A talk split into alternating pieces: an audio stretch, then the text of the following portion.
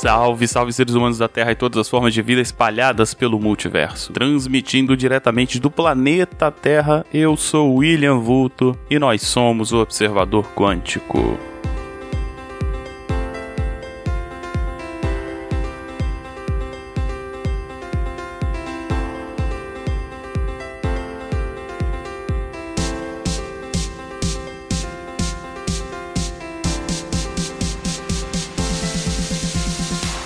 Mais um episódio do Observador Quântico no ar e hoje eu vou completar finalmente a série dos elementos, né? A série que eu comecei lá no final do ano passado e parou desde então e aí eu tenho que completar. É, você pode pensar, pô, mas ficou fora de ritmo, né? Teve três, assim, um atrás do outro e agora, pô, só depois de alguns meses vai, ter esse? É, pois é. Mas você pode ouvir todos agora, se você quiser, você vai lá, volta, ouve os três direto, já ouve esse e pronto. E aí não vai ter problema de ritmo, vai dar pra entender tudo numa boa, beleza?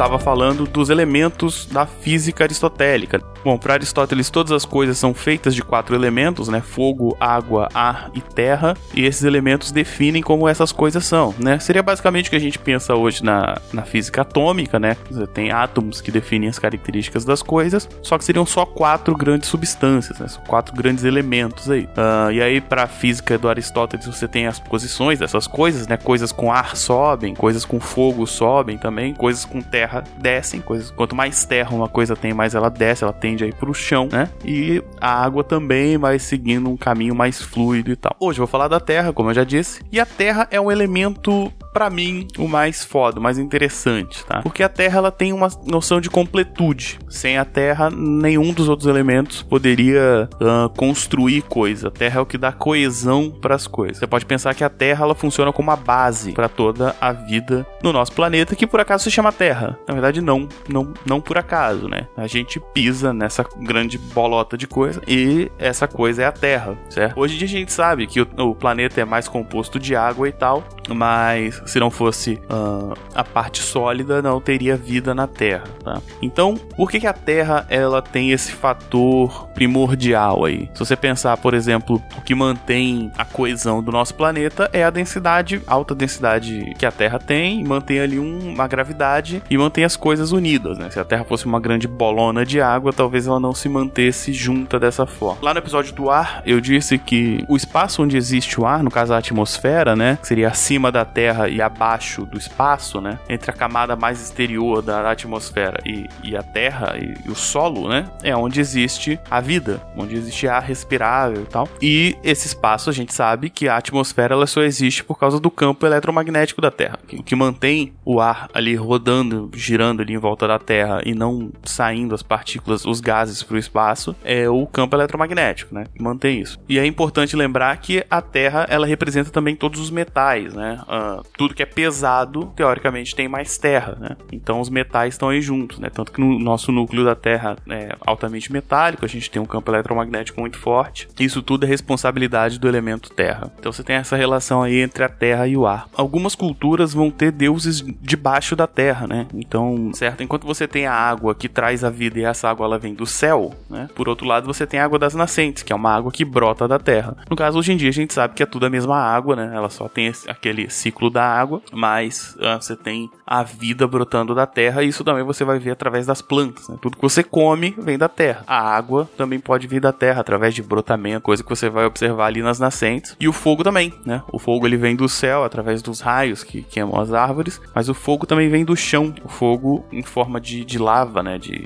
uh, calor vulcânico, né? Então a terra e o ar são responsáveis também por trazer o fogo e a água. Eles têm esse caráter de elemento meio, certo? Uh, pensando simbolicamente, a terra representa bastante estabilidade. Né? A terra representa rigidez, representa uma base sólida para qualquer coisa. Então, uma pessoa mais ligada ao elemento terra é uma pessoa mais centrada, certo? Ela tem uma base mais fixa, tanto, sei lá, emocional quanto uh, física mesmo, né? A terra também representa força, né? Porque é coisa mais difícil, uma das grandes coisas mais difíceis seria mover uma montanha, né? E aí a terra tem esse fator também.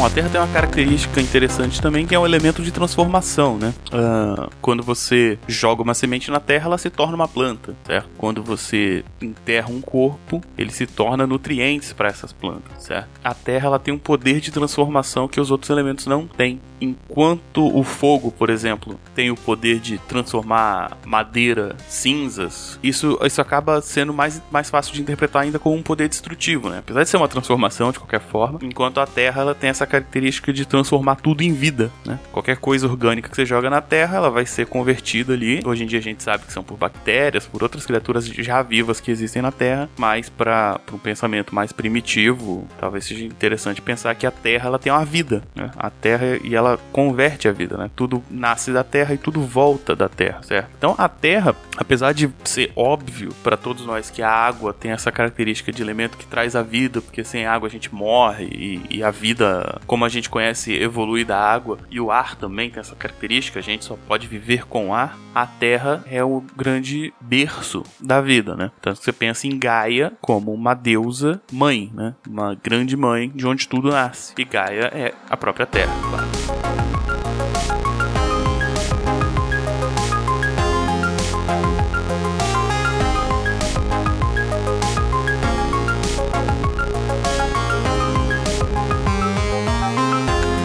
Eu falei em algum episódio anterior que em alguns mitos de criação você tem o sopro da vida ou esse sopro pode ser saliva, né? Que tem essa dicotomia entre o ar e a água como elemento que traz a vida e o fogo é aquele elemento que vai fazer a, a pessoa se aproximar dos deuses. Mas em todos esses, sempre você tem a figura do barro como base. Então você precisa da água, você precisa do ar, o fogo é importante, mas sem a base, que é o barro, que é a terra, nada disso acontece. Então você tem aí a terra como base para a vida. Bem, os outros elementos são importantes, mas a terra tem esse fator crucial aí. Bom, na física aristotélica, tudo que cai, tudo que tem essa tendência a ir para o chão, são coisas com elemento terra, né? Como eu disse anteriormente, as coisas que sobem geralmente têm elemento ar ou fogo, né? Como por exemplo gases quentes e tal. Até os próprios pássaros são considerados animais do ar, né? Aqui você tem tudo que cai como sendo coisas da terra. Então coisas pesadas, coisas ligadas ao solo, são coisas da Terra. Então, se, o interessante é pensar que, por exemplo, todos os minerais são coisas da Terra. E outra coisa também é você pensar que a Terra atrai outras coisas, né? Então, isso meio que sem querer já era uma previsão da gravidade, certo? Bom, os elementos eles também estão ligados à personalidade, né? Uh, algumas correntes mais místicas vão usar eles para basear o comportamento das pessoas. Então, sei lá, uma pessoa com mais água é uma pessoa mais maleável, uma pessoa com mais ar é uma pessoa mais uh, rápida, que muda de opinião, que está disposta a uma mudança bastante rápida. Uma pessoa com fogo seria uma pessoa mais com aquela tendência divina, né? De se elevar, de, de, de pensar em construir coisas, ter aquele ímpeto do fogo. Enquanto isso, a pessoa da terra é uma pessoa mais pragmática, né? Uma pessoa que só vai fazer as coisas quando construir bases sólidas para fazer aquelas coisas. Isso é bom por um fato, que é uma pessoa que quando decide fazer algo é uma pessoa mais pragmática, uma pessoa mais centrada. Por outro lado, gera pessoas cabeça dura, né? Claro, isso se você acreditar nesses processos elementais, né? Claro que não é nada científico essa parte, eu tô comentando mais como essa simbologia é interpretada, né? Então a pessoa da Terra ela é mais cabeça dura, né? Então quando ela define um plano, constrói as bases para aquele plano, ela vai começar esse movimento para esse plano. Geralmente um movimento mais a longo prazo, um movimento mais lento, assim como a Terra que um movimento mais difícil de parar. Né? Então essa pessoa é uma pessoa cabeça dura, uma pessoa que coloca uma coisa na cabeça, ela vai para frente. Outra interpretação interessante é que, por exemplo, enquanto os espíritos vivem no ar, né, os espíritos eles são leves, eles são tão incorpóreos quanto o próprio ar, a Terra está diretamente ligado ao mundano, né? Então, se a gente vive em função da Terra, a Terra está muito mais ligada ao ser humano do que a espíritos, a coisas do tipo. Então, para coisas mais pé no chão, para usar um termo até curioso, né? a Terra tem mais essa ligação.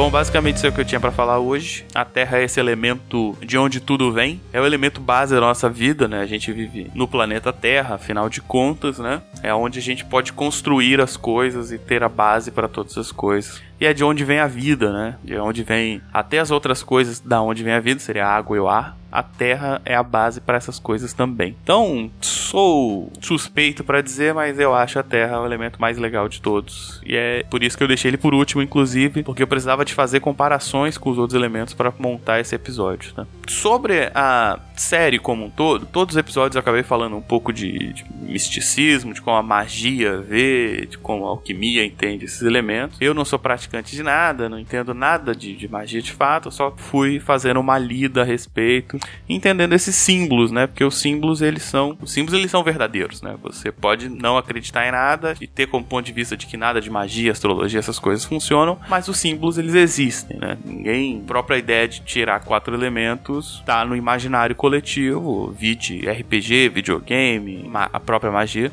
E eu achei legal conhecer esses elementos para você poder fazer essas conexões, né? Assim, para você poder uh, de repente tirar uma conclusão do que de da onde o cara tá tirando determinada ideia quando você lê um livro ou lê uma obra de ficção, por exemplo. Uh, grandes caras aí usaram os elementos para falar de coisas como, por exemplo, o menino Sun Tzu na Arte da Guerra que ele fala, né, para você ser imprevisível como fogo, maleável como a água, ser forte como a terra, não lembro agora o que, é que ele fala do ar, mas, bom, ele fala alguma coisa de cada elemento, assim. Então são aspectos aí que você pode ter da sua vida e tal. Dá para tirar coisa interessante dele. Na verdade, dá para tirar coisa interessante de qualquer lugar, né? Mas uh, espero que tenham gostado aí, tá?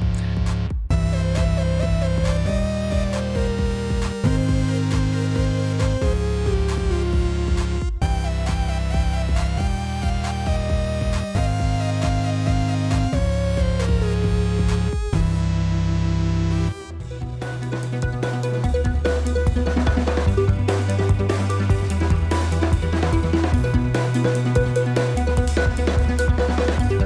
Então é isso, espero que tenham gostado. Deixe seu comentário aqui embaixo. O Observador Quântico vai voltar com tudo, continua aí uh, a cada 15 dias. Você pode comentar lá no Facebook, o post vai sair lá no, na página do portal Cultura Nerd Geek. Você pode me chamar para conversar direto no Twitter, lá no arroba William Vulto, eu respondo todo mundo. Pode comentar no post aqui embaixo. Pode mandar e-mail para observador.culturanerdgeek.com.br. Pode falar lá no grupo do Telegram que eu te respondo também. Todo comentário, dúvida dúvida e sugestão é bem-vinda. Eu participei de um monte de podcasts aí nesse intervalo, nas férias aí, mas uh, eu não vou saber falar todos para fazer aí os devidos jabás, porque foram, foi bastante coisa mesmo. O que eu lembrar vai ficar como link aqui no post. Uh, espero que tenham gostado. Um abraço e encerrando a transmissão.